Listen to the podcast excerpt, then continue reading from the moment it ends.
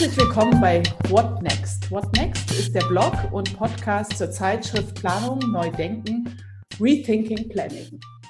What Next sammelt Beobachtungen, Fragen, Konzepte zum Umgang mit dem laufenden Wandel, der durch die weltweite Verbreitung des Coronavirus ausgelöst wird in unseren Quartieren, in den Städten und Regionen. Mein Name ist Agnes Förster. Ich bin Architektin und Stadtplanerin. Ich leite den Lehrstuhl für Planungstheorie und Stadtentwicklung an der RWTH Aachen University. Und wir haben hier ähm, heute Sie ähm, eingeladen, teilzuhaben an einer Gesprächsreihe, ähm, die Gesprächsreihe begleitet digitale Stadtmacher auf ihrem Weg mit ihren Aktivitäten und ihren Erfahrungen durch die aktuelle Krise. Ich begrüße sehr herzlich Jan Gartner von der Agentur Raumpioniere in Wien. Herr Gartner, schön, dass Sie da sind. Ja, hallo, freut mich äh, und danke für die Einladung. Super. Herr Gartner, Sie sind Gründer und Geschäftsführer der Raumpioniere, Agentur für Stadtmacher und Stadtmacherinnen. Es handelt sich um die erste österreichische Crowdfunding, Crowdsourcing und Crowd-Engaging-Plattform für urbane Projekte. Und damit sind Sie in unserem Verständnis tatsächlich ein digitaler Stadtmacher. Sie nutzen nämlich Technologie, um anderen Stadtmachern zu helfen. Mm, zu Ihrem Hintergrund, Sie haben auch an der TU Wien gearbeitet, einen Coworking Space mitgegründet und Ihr Wissen im Impact Hub Jänner eingesetzt. Ja, Herr Gartner, wir möchten uns sehr gerne mit Ihnen äh, austauschen, wie Sie die aktuelle Situation eigentlich erleben. Heute ist ja der 8. April 2020. Wie erleben Sie die Situation in Ihrem Quartier vielleicht, in Ihrer Stadt? Was ist Ihre Wahrnehmung aktuell? Ähm, das ist eine spannende Frage. Ähm, ich gehe da ein bisschen zurück. Ähm, ich bin äh, Ende Februar hatte ich noch einen Termin arbeitstechnisch in äh, Palermo, den ich dann äh, kurzfristig canceln musste. Ich war schon in Palermo und bin dann zurückgeflogen. Und da hat man schon gemerkt, dass, dass in Italien äh, die Krise schon weiter fortgeschritten war. Und äh, ich bin dann zurück nach Wien geflogen und da war irgendwie nur alles normal. Und zeitversetzt dann, zwei Wochen später, hat es äh, begonnen. Und dann ist es äh, peu à peu ähm, und ziemlich schnell aber ähm, dahingegangen. Und äh, ja, jetzt äh, ist es quasi ein Lockdown äh, in Wien. Zwei Millionen Stadt, äh, viel äh, funktioniert nicht mehr, wie in der Normalität. Genau, ähm, es ist ein, glaube ich, sehr äh, ein breites Feld von Veränderungen. Schwierig auch immer einzuordnen, glaube ich, so auf äh, ähm, so gleich irgendwie. Es ist ein Unterschied zwischen Stadt und Land, ähm, glaube ich auch, ein ganz starker äh, Österreich ist doch auch sehr ländlich geprägt und ich telefoniere dann immer wieder mit unterschiedlichen Bürgermeistern oder anderen Initiativen, Entscheidungsträgern, aber selbstverständlich auch mit meiner Familie. Und dann merkt man sehr stark, äh, dass der Leidensdruck äh, ein anderer ist, wenn man in der Stadt ist, in einer Gründerzeitstadt, die sehr dicht bebaut ist, wo der Grünraum natürlich eine gewisse Mangelware ist äh, in Relation zum Land, äh, wo sie ihre äh, Gärten bei den Häusern haben und ja, das Naherholungsgebiet meistens vor der Haustür liegt. Also das ist schon ein sehr, sehr starker Unterschied. In Wien per se läuft es, glaube ich, sehr geordnet ab. Ich habe das Gefühl, die Bürger und Bürgerinnen halten sich sehr gut an die Empfehlungen ähm, es ist, äh, glaube ich, aber schon auch teilweise ein starker Überfluss an Informationen und äh, irgendwie das, das Wissen äh, irgendwie eine Mangelware. Das heißt, die Menschen sind auch bis zu einem gewissen Maße verunsichert von der Fülle an Informationen, die sie bekommen, mit ähm, ja, ständigen News, alle Zeitungen sind voll Corona, es gibt kein anderes Thema mehr, äh, Fernsehprogramme voller Corona. Ähm, ja, es ist einfach sehr, sehr viel Information und ähm, die passt dann nicht immer überein und das verunsichert viele Menschen, habe ich das Gefühl. Und ähm, ja, das ist eine schwierige Situation. Und äh, die zeitliche Perspektive nicht zu wissen, ähm, wann das ungefähr ähm, zu Ende ist. Das ist, glaube ich, eine Ungewissheit, die mit dem Menschen per se auch sehr viel macht. Ja. Mhm.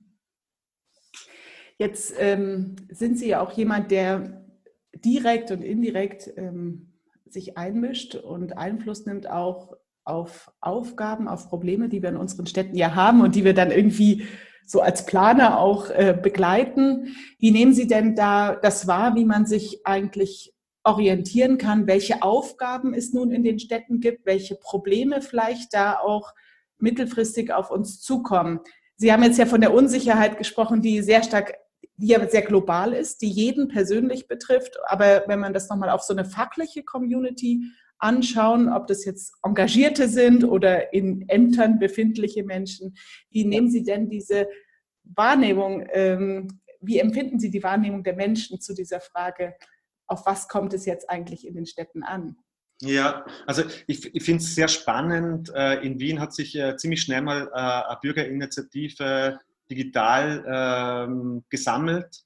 Ähm, da ging es um das Thema Bundesgärten, das mhm. kein äh, äh, unrelevantes Thema ist, weil die großen Grünräume in Wien, die äh, werden vom Bund verwaltet. Mhm. Und politisch gesehen ist das ähm, eine Zwickmühle, weil die Stadtregierung ist rot-grün und äh, der Bund hat eine schwarz-grüne Koalition.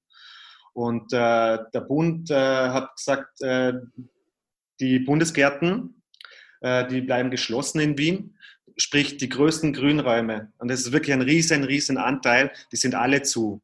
Und da sind wir wieder beim Thema. Es gibt halt kaum einen Grünraum zum Beispiel in der Stadt. Ja?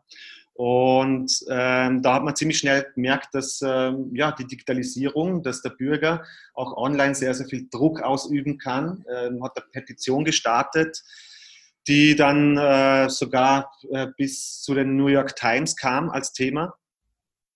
Und innerhalb von, würde ich sagen, einer Woche ähm, kam, das, kam dann äh, die, der, ja, die Entscheidung von der Bundesregierung, die Bundesgärten doch zu öffnen. Also man sieht, dass ähm, städtische Initiativen oder Bürgerinitiativen auch jetzt noch in der digitalen Welt mitmischen können und äh, proaktiv äh, Entscheidungen beeinflussen können. Das fand ich sehr spannend. Ja.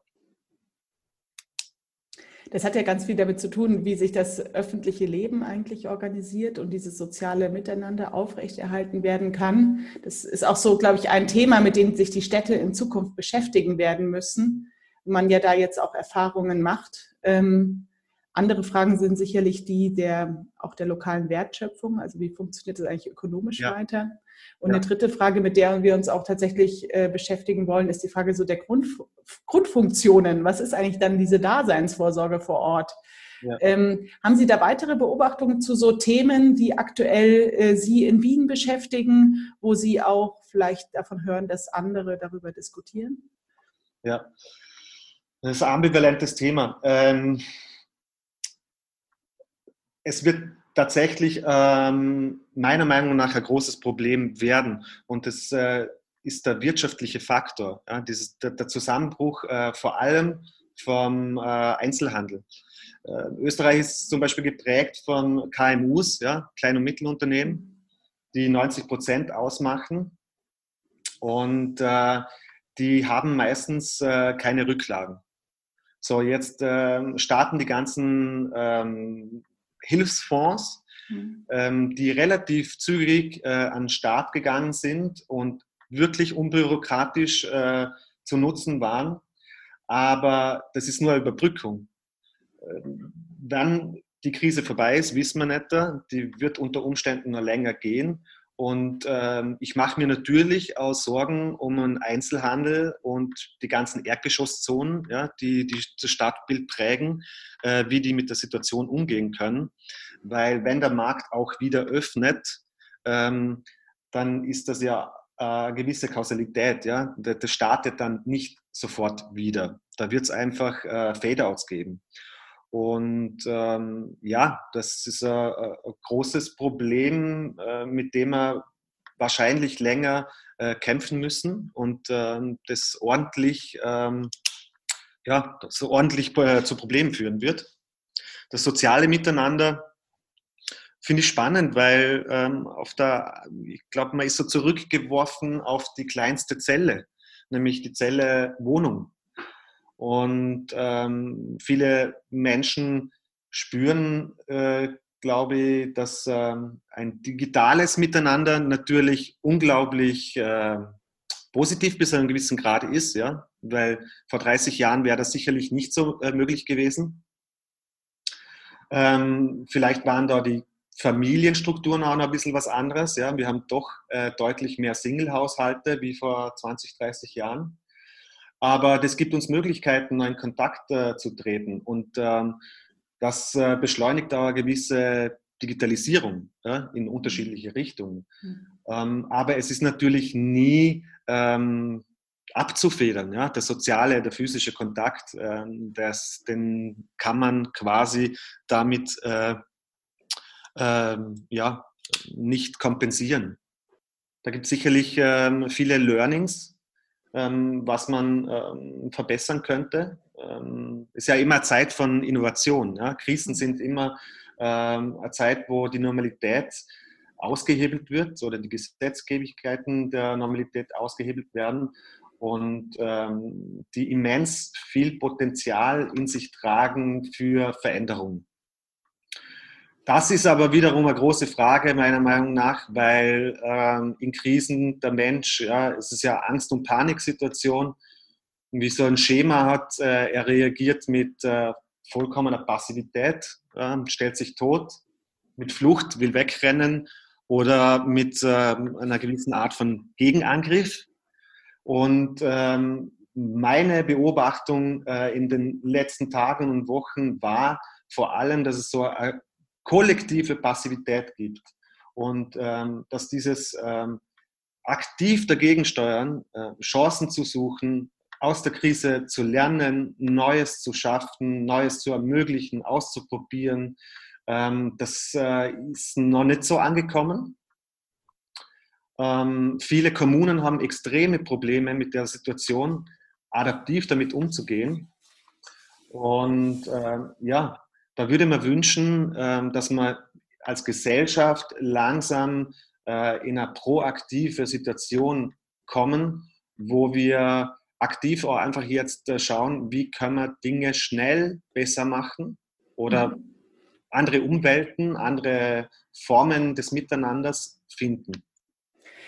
Ja, das ist ein sehr schöner Übergang zu nochmal spezifischer auch Ihre eigenen Rolle, die Sie ja da haben als ähm, Stadtmacher oder ich sag mal auch als Unterstützer, der Sie ja sind mit Ihrem Netzwerk für andere, ja. ähm, auch digitale Expertinnen und Experten und Engagierte. Was tun Sie denn ähm, aktuell selbst? Was, äh, wie bringen Sie sich jetzt aktuell ähm, auch in diese Situation ein?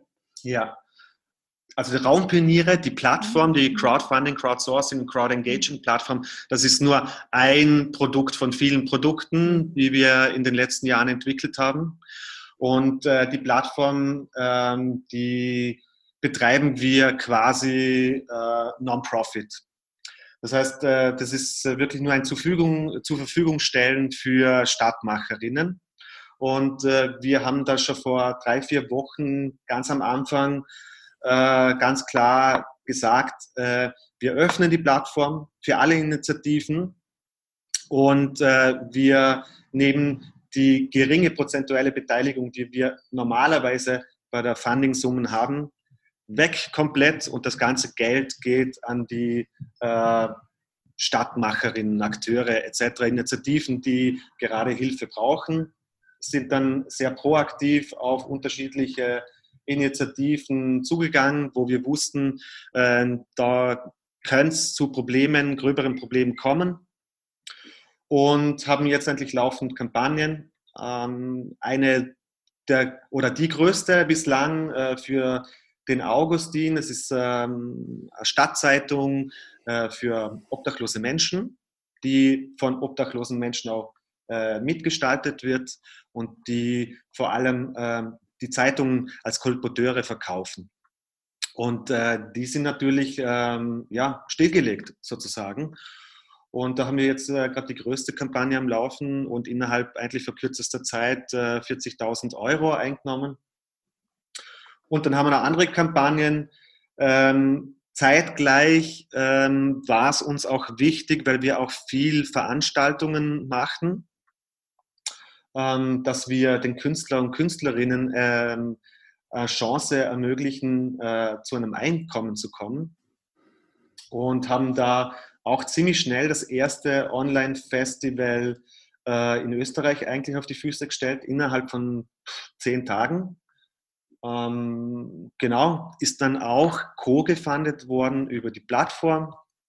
Und äh, so konnten wir drei Tage ein äh, Kulturfestival ähm, über die Bühne bringen, über, ähm, über Facebook mit Lesungen, Performances und Konzerten. Es ist, äh, hat äh, relativ viel Presse und äh, Zustimmung äh, gegeben und wir gehen jetzt in äh, die zweite Runde. Das ist äh, mhm. das zweite große, was wir in den letzten Wochen auf die Füße gestellt haben. Und ich bin dann aber auch noch jeden Tag irgendwie dran, mit äh, Bürgermeistern äh, und ähm, Entscheidungsträgerinnen und äh, Verwaltungsorganen zu sprechen, zu telefonieren eigentlich in ganz Österreich, sowohl äh, in der ländlichen, äh, im ländlichen Bereich als auch in der Stadt, um reinzuhören, wie sie mit der Krise umgehen, ähm, ob sie Kommunikations- und Digitalisierungsstrategien haben, diese adaptieren oder diese neu aufsetzen wollen, etc. Und ja, da sind wir ähm, quasi an einer Lösung dran. Ähm, wo wir uns denken, das könnte Städten und Gemeinden helfen, vor allem in Anbetracht der, des unbestimmten Zeitraums, der da quasi noch auf uns wartet, eine geeignete Informations- äh, und Kommunikationsplattform zu kreieren.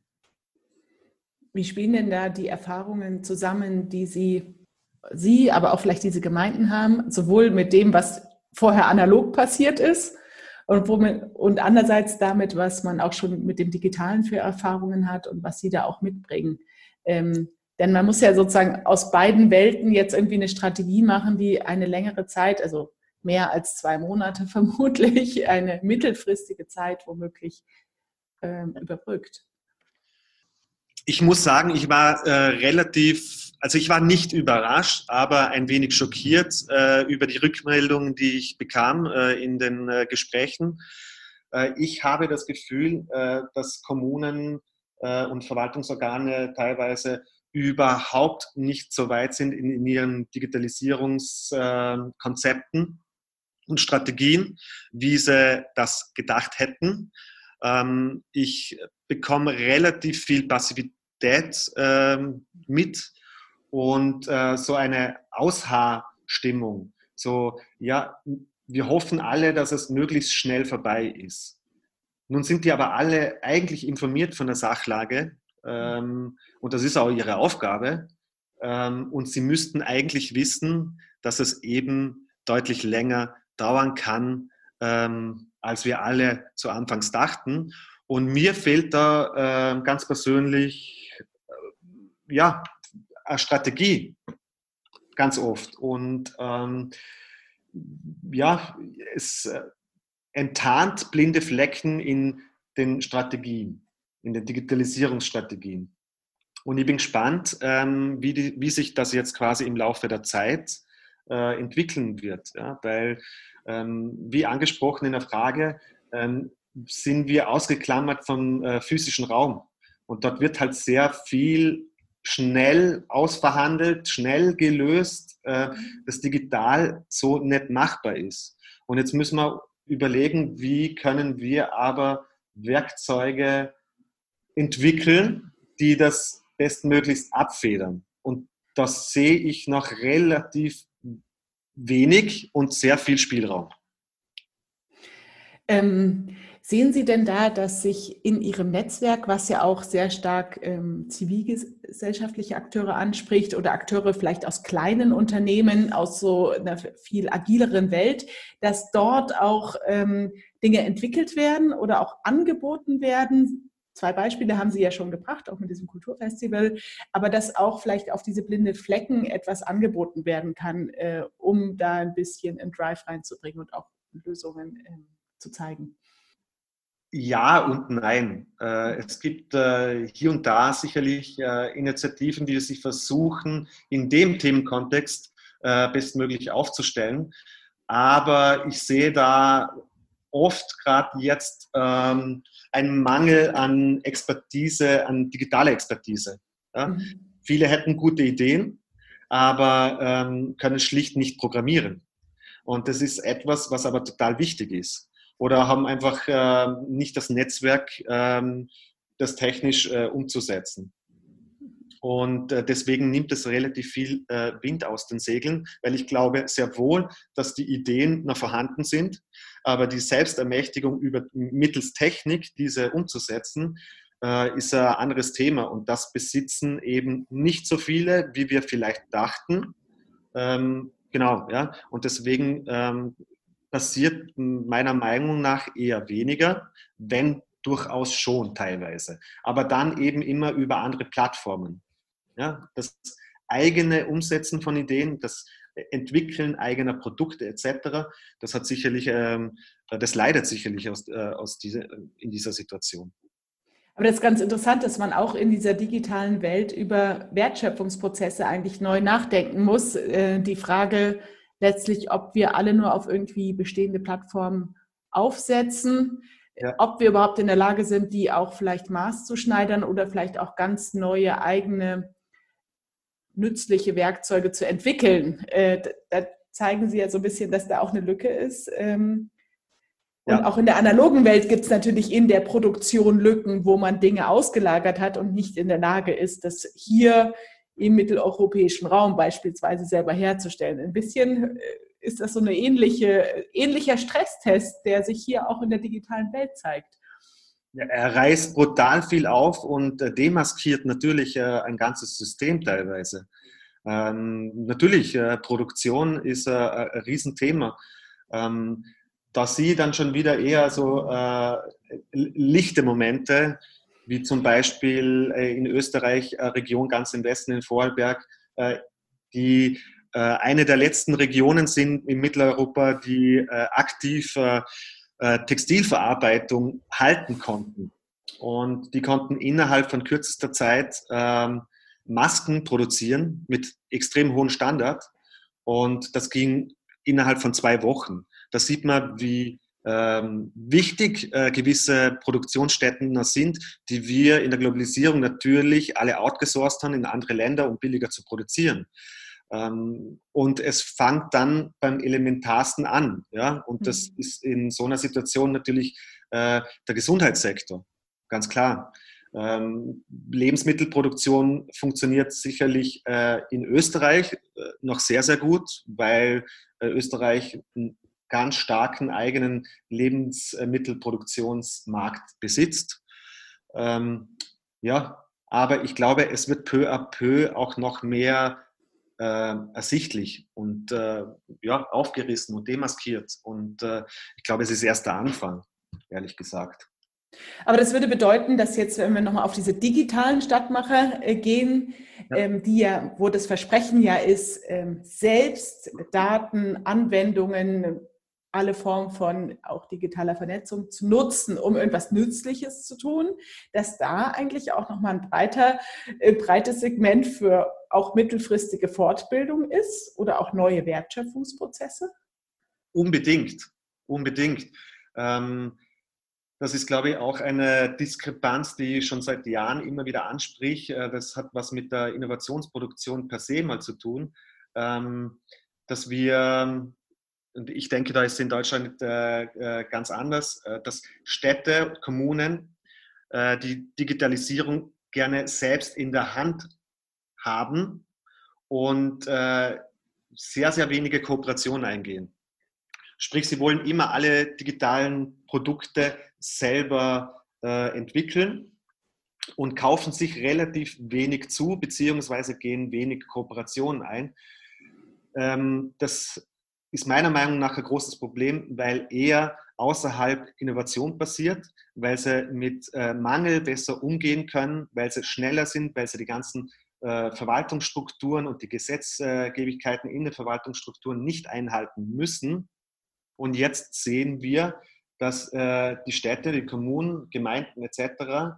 eben massive Probleme haben, weil sie nicht die richtigen Tools haben und versuchen natürlich jetzt peu à peu gewisse Dinge umzusetzen. Sei das äh, in Österreich ist jetzt gerade gestern ein Online-Market äh, äh, von der Bundesregierung äh, eröffnet worden, entwickelt und dann eröffnet mhm. worden. Mhm. Und der hat natürlich äh, enorme Qualitätsdefizite, weil die Produktion solcher Dienstleistungen äh, sehr viel Zeit und sehr viel Know-how benötigt und das kann man nicht äh, von heute auf morgen lösen. Und ähm, ich glaube, die Städte, Kommunen, äh, äh, Verwaltungsorgane müssen sich äh, stark überlegen, wie sie äh, mit Digitalisierung umgehen und wie sie mit Kooperationen umgehen und wie sie äh, Innovationsproduktion besser konstruieren können. Und das ist ja dann ein ganz häufiges Dilemma, wenn man davon ausgeht, dass Stadtentwicklung kooperativ ist und immer auch ein gemeinsamer Lernprozess, dann hat das eben auch für die Rolle von Kommunen ähm, so eine doppelte Lesbarkeit. Sie sind einerseits beispielsweise Auftraggeber, die schreiben irgendwas auf und wollen was einkaufen, aber eigentlich sind sie auch die Adressaten dieser Lernprozesse. Das macht es so, ähm, so schwierig und ich erlebe das auch in dem Dialog mit den Kommunen, dass eben ähm, man einfach so eine Zeitverzögerung merkt, des, der Erkenntnisse, die langsam durchsickern und man ist dann so wie extern und ja. hat das Gefühl, müsste die darauf hinweisen, die Kolleginnen und Kollegen, da, und eigentlich sehr in eine sehr einer Diskussion ein, ähm, eintreten auf Augenhöhe. Das ja. ist aber nicht unbedingt das Rollenverhältnis, was man eigentlich hat, wenn man so marktwirtschaftlich halt organisiert ist. Ähm, das erleben wir auch. Ähm, bedeutet das denn jetzt für Sie selbst oder auch für die jetzt, die mit denen Sie ähm, zusammenarbeiten, dass sich auch Ihre eigenen Rollen aktuell ein bisschen verändern oder dass sich das Feld verändert, in dem Sie jetzt auch tätig sind oder sich selber auch orientieren?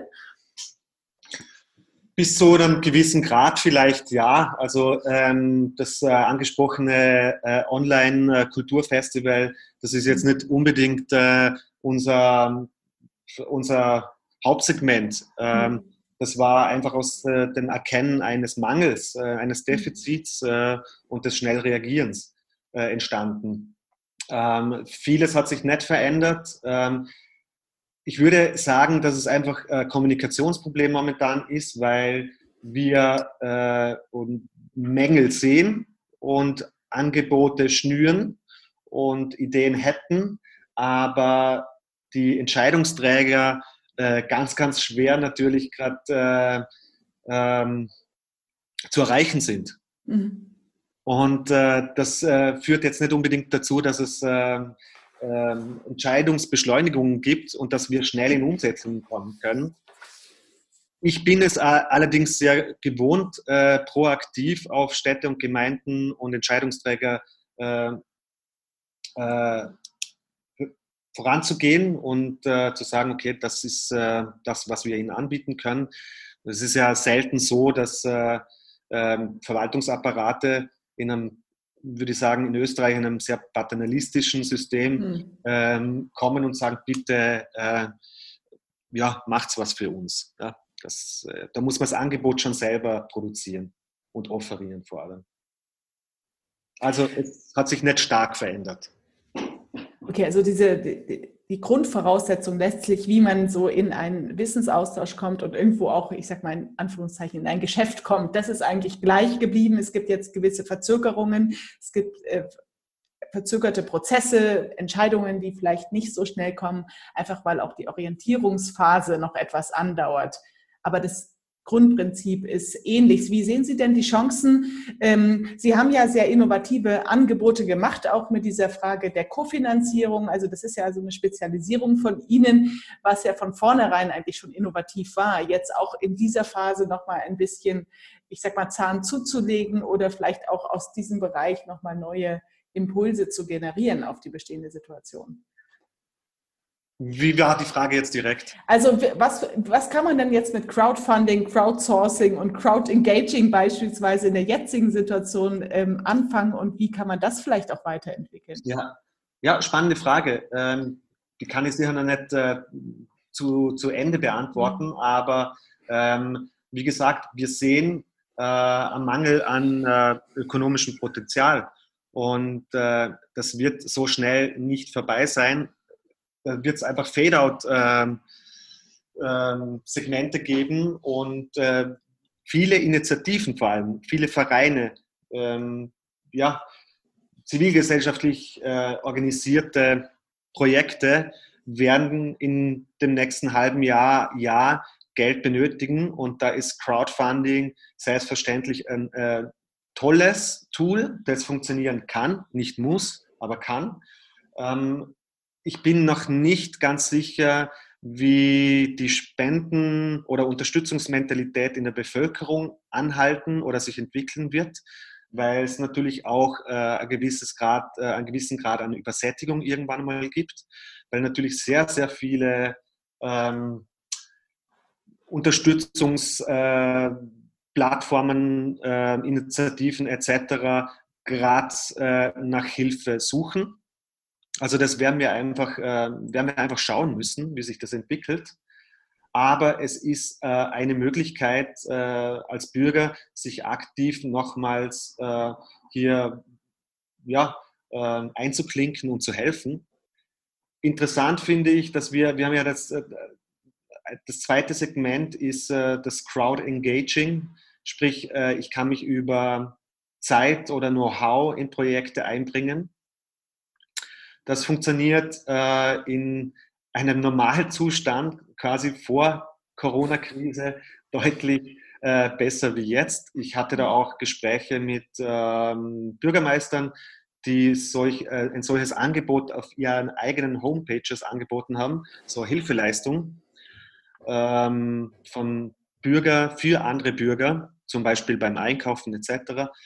Und ich habe da unisono eigentlich zurückbekommen, äh, dass das äh, sehr wenig angenommen wird. Sprich, äh, dass die Menschen äh, sich trotz allem noch analog helfen.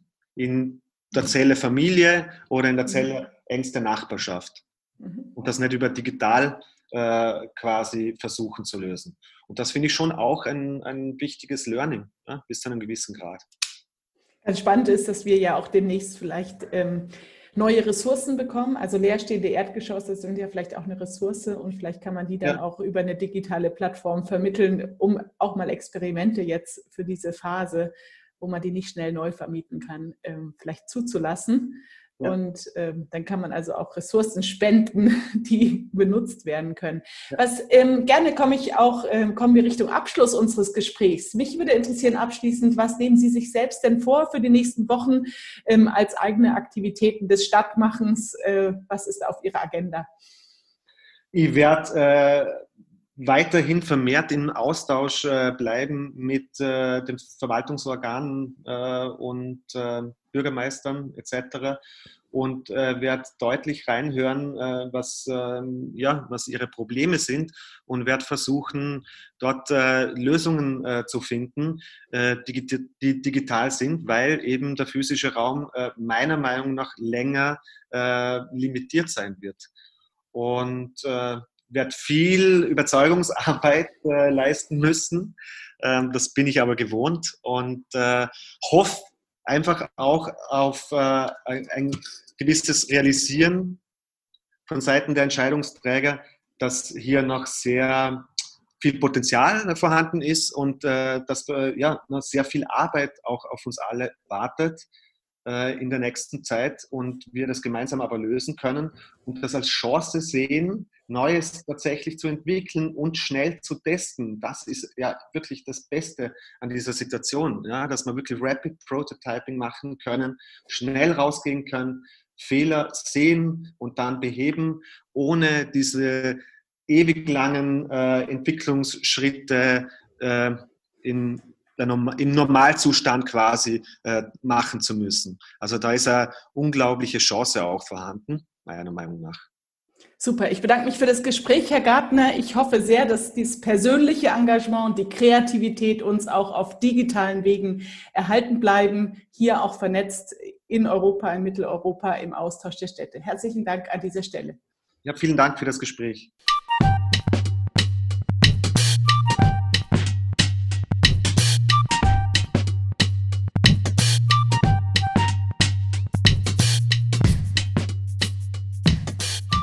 Und was machst du, wenn der physische Raum wegfällt? Ja?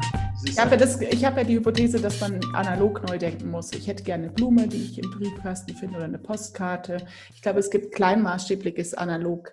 Und ich glaube, dass der Wunsch nach analog da ist. Ja, massiv, mehr denn je. Und wir werden in ein Spannungsspiel kommen, wo man ständig loslässt und wieder reinholt. Loslässt und wieder reinholt, ja, oder zurückholt. Und dieses Spannungsspiel äh, wird den Menschen auf die Psyche und auf die Nerven gehen. Irgendwie Aber das bedeutet letztlich auch eine wahnsinnige Verantwortung, die die Leute haben, die was gestalten, weil das nämlich bedeutet, also als Führungskraft, aber auch als Kollege, auch Kommunen, viele, viele Leute haben eigentlich die Verantwortung, Wege aufzuzeigen, was wir tun können. Und ähm, das ist schon interessant mit der Dauer glaube ich. Das ist auch eine Chance, die Dauer, weil letztlich bedeutet die Dauer, dass man auch was erfinden muss. Aus irgendeinem Gewurl, Gewurstel äh, passiert dann ja. doch irgendetwas. Ja? Und das ist ja nicht immer kausal logisch, ja, mhm. überhaupt nicht. Ja? Mhm. Und äh, das ist etwas, was man natürlich äh, bis zu einem gewissen Maß dann auch zulassen sollte, muss, ja, damit äh, kreative Prozesse am Laufen gehalten werden es braucht die kreativen Köpfe und äh, die Vorwärtsgewandten, die jetzt äh, vermehrt quasi anfangen, wieder ähm, ja, zu produzieren. Und im besten Fall sollte der Staat, die Verwaltungsorgane jetzt das zulassen. Ich habe das nie lesen können, ja, so Stadtlabor, Stadtlabor, mhm. Stadtlabor, irgendwelche Labore. Ich konnte den Namen nie verstehen, ja. So, jetzt haben wir wirklich ein Stadtlabor. Jetzt sollten Sie wirklich anfangen, die Regeln auszuhebeln und eine gewisse Anzahl an Menschen aus unterschiedlichen Feldern arbeiten zu lassen und denen das Geld zur Verfügung äh, stellen. Also wann, wenn nicht jetzt?